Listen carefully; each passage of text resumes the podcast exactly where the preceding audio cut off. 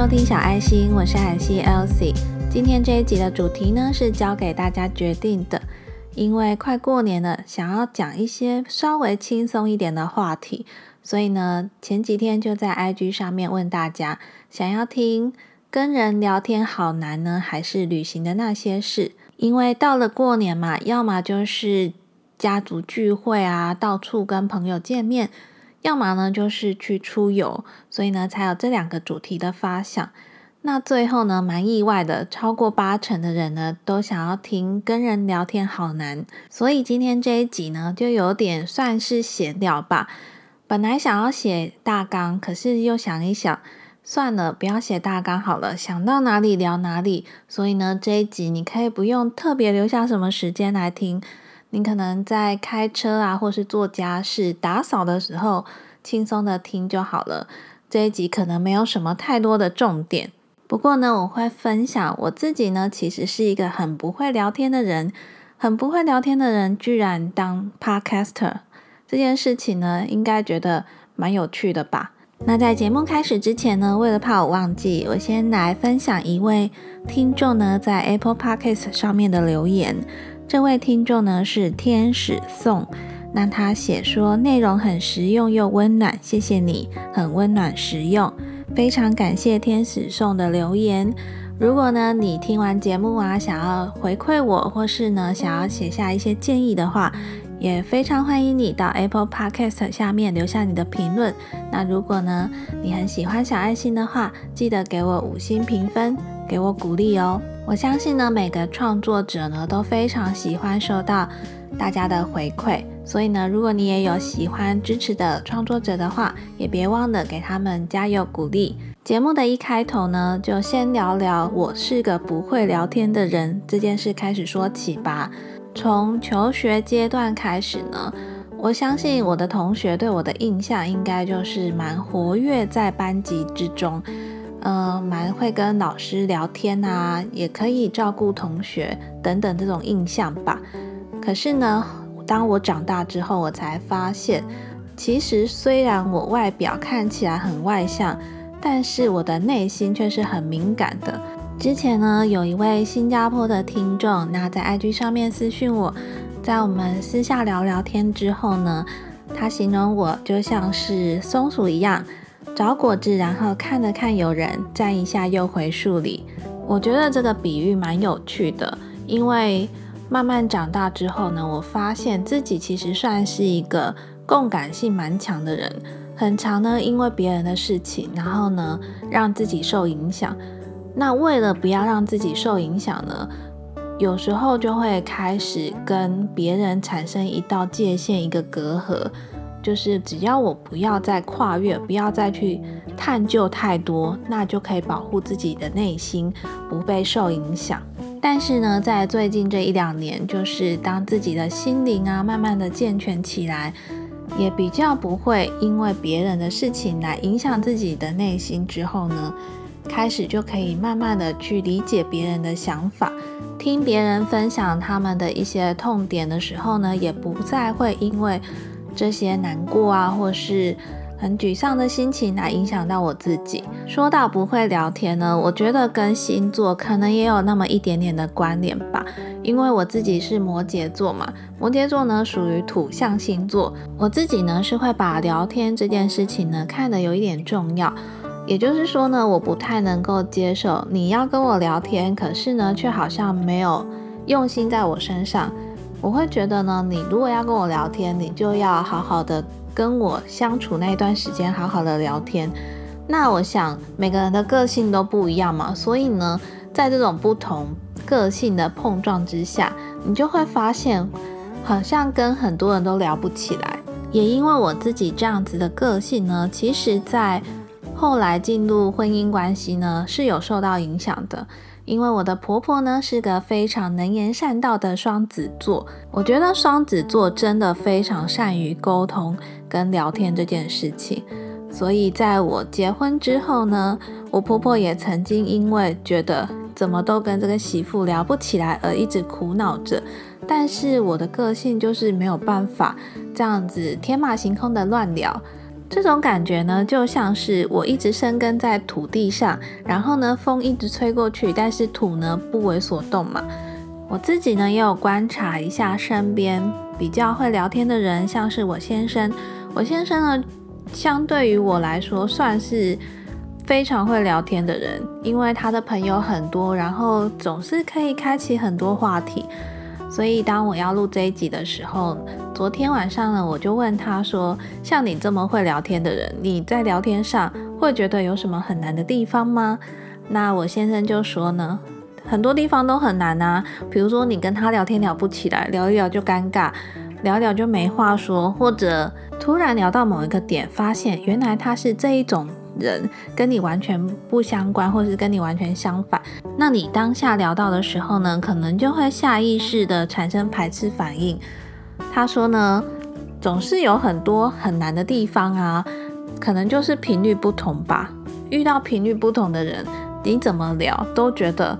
聊得不开心，聊得很尴尬，聊得很不顺。所以，如果你身边呢真的有那种跟你频率相近，然后你们聊什么都很 OK，那就算是很久没有聊天，突然又聊起来呢，也就很愉快的话，这样子的朋友啊，或是这样子的对象呢，一定要好好的把握珍惜，因为呢，这些人会让你相处起来非常的舒服。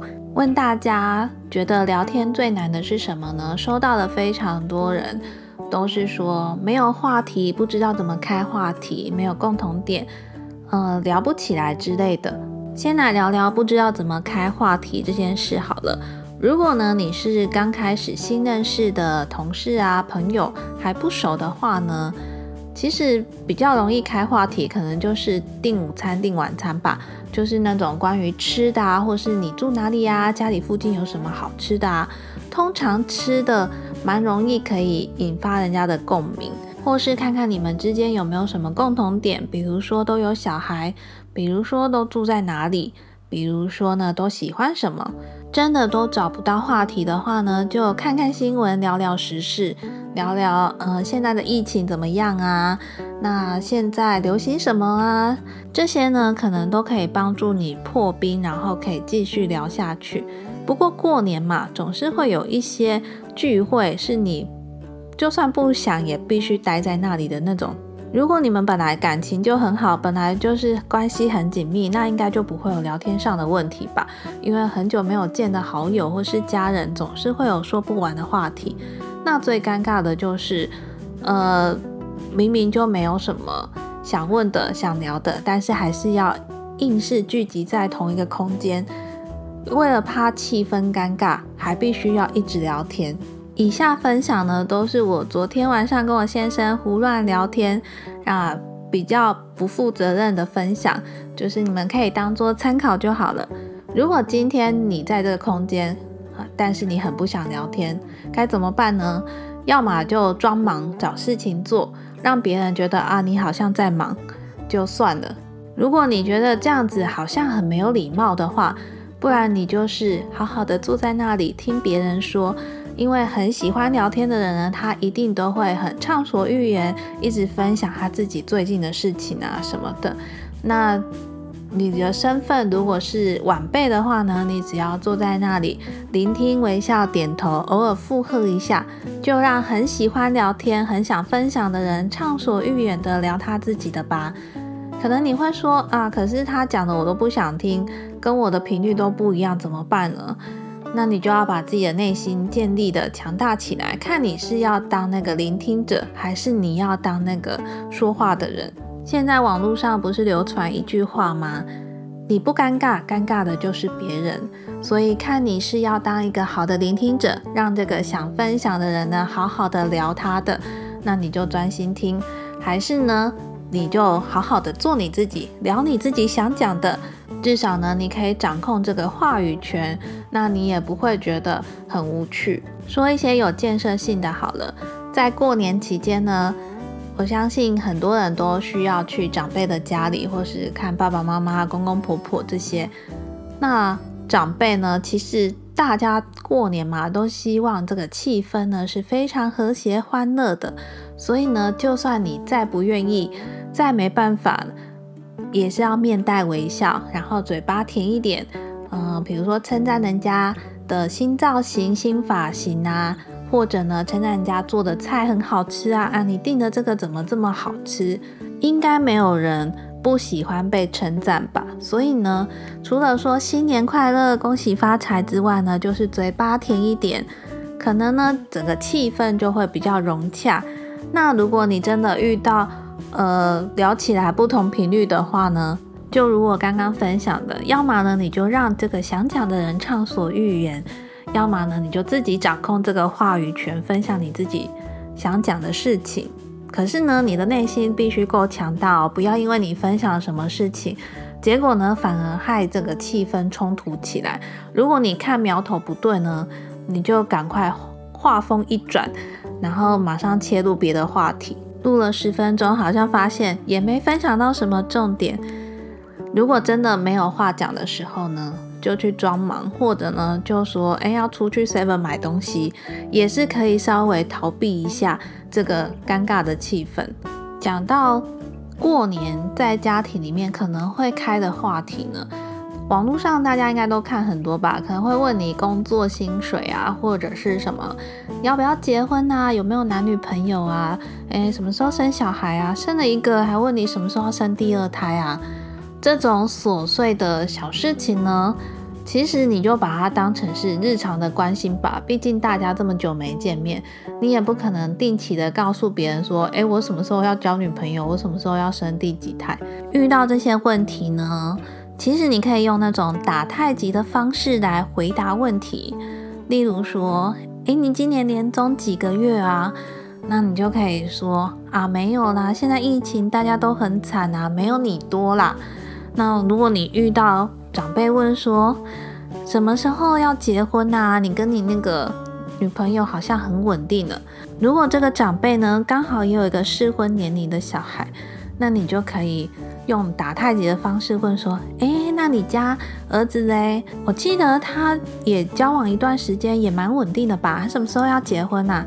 就是呢，在你接球的同时呢，赶快把这个球又丢给对方。相信这种打太极的丢球、传球、回答方式呢，应该可以抵挡住一阵时间。那反正过不久可能就要开饭了。总而言之呢，保持这个空间气氛的和谐呢。”是在过年期间的最佳选择。那如果你真的遇到讲话很讨厌又尖酸刻薄、冷言冷语、一直攻击你的人呢，你就把他当成是流年不顺、水逆啊，不要往心里去。因为只要他没有办法影响你呢，你就不会被他影响的嘛。所以在聊天的过程中呢，记得把自己的心灵防护罩呢弄得强壮一点。讲一些比较有用的资讯好了。如果你真的非常重视聊天这件事情，或者你有很在乎的人，想要跟他好好的聊天的话呢，那你可能就要用点心去观察他喜欢的事情，跟他平常在做的事情。从这些日常的观察中呢，去发现他疏忽的，然后呢，你可以照顾他。当对方发现呢？诶，你好像很在乎我，你怎么知道我会这样子？你怎么知道我在想什么的时候呢？他就会对你呢稍微敞开一点心房。这个敞开呢，只是一个大概玄关的概念，还不是完全把大门打开哦，因为他一定会先观察你是不是真的关心他，是不是带着善意跟他聊天的。那。你们就可以透过这样子的方式呢，慢慢花时间呢去聊天、沟通、相处，彼此呢知道对方的心情，对方在想什么，那你们自然而然呢就会有更多话题想要分享。最近这一个礼拜呢，就是我的毛囊炎呢终于比较好了，吃了快两个礼拜的类固醇。那因为我自己身体好了一点，又快过年了，所以呢我就想要把。整个家里呢大扫除，打扫干净。毕竟我儿子六岁了嘛，有六年的玩具啊，都需要大清理。我大概花了一个礼拜的时间呢，非常认真的在整理家里，然后把一些过期的药物啊、杂物啊，或者是废弃的东西呢，都把它丢掉。不得不说呢，当你整理好你周遭环境之后，你整个人呢就像焕然一新一样，连就是看个书啊，都觉得。特别的舒爽，每天呢出门再回家，看到家里干干净净、明明亮亮的，就觉得心情非常的好。所以如果你还在那个垂死挣扎，到底要不要打扫的时候呢，可以先从大地方整理起，比如说阳台啊、客厅啊、房间，花一点时间整理呢，你就会得到未来过年的好心情。那也因为我就是整理的差不多嘛，昨天晚上呢，我真的是累到受不了了，我就在晚餐后呢就睡着了。睡着之后呢，我做了一个梦，我真的觉得人在睡觉的时候是不是像是灵魂出去旅行？因为呢，在梦中我就去跟一群朋友见面，那我也不知道为什么我们要去看一场音乐剧的样子，可是呢，到了那个音乐剧。就还要再走很多的路，那好不容易走到那个音乐剧的门口呢，居然要先做快筛，确定你是阴性的才能够进场。在梦中的我呢，就非常害怕做快筛这件事情，因为要帮我做快筛那个人拿了一个非常长的，要戳进我的鼻子里面。那好不容易我被我朋友架住，然后戳进去的时候，我真的感觉到他戳的非常的深，然后我在梦中就哭出来了。当我就是一面哭一面觉得 到底结束了没的时候，好不容易是阴性了，耶要去看音乐剧了。结果呢，到了那个进场的门口，然后这个音乐剧呢，居然已经结束演出，大家都已经离开了。当下我真的是已经在哭了，然后又很难过又很难受，然后居然又没看到。后来呢，我就在那么痛苦的时候。听到外面我老公在看 Netflix 的声音，我就醒过来了。我明明就只睡了三四个小时，可是呢，在梦中我却像去旅行了三天两夜一样，好累哦。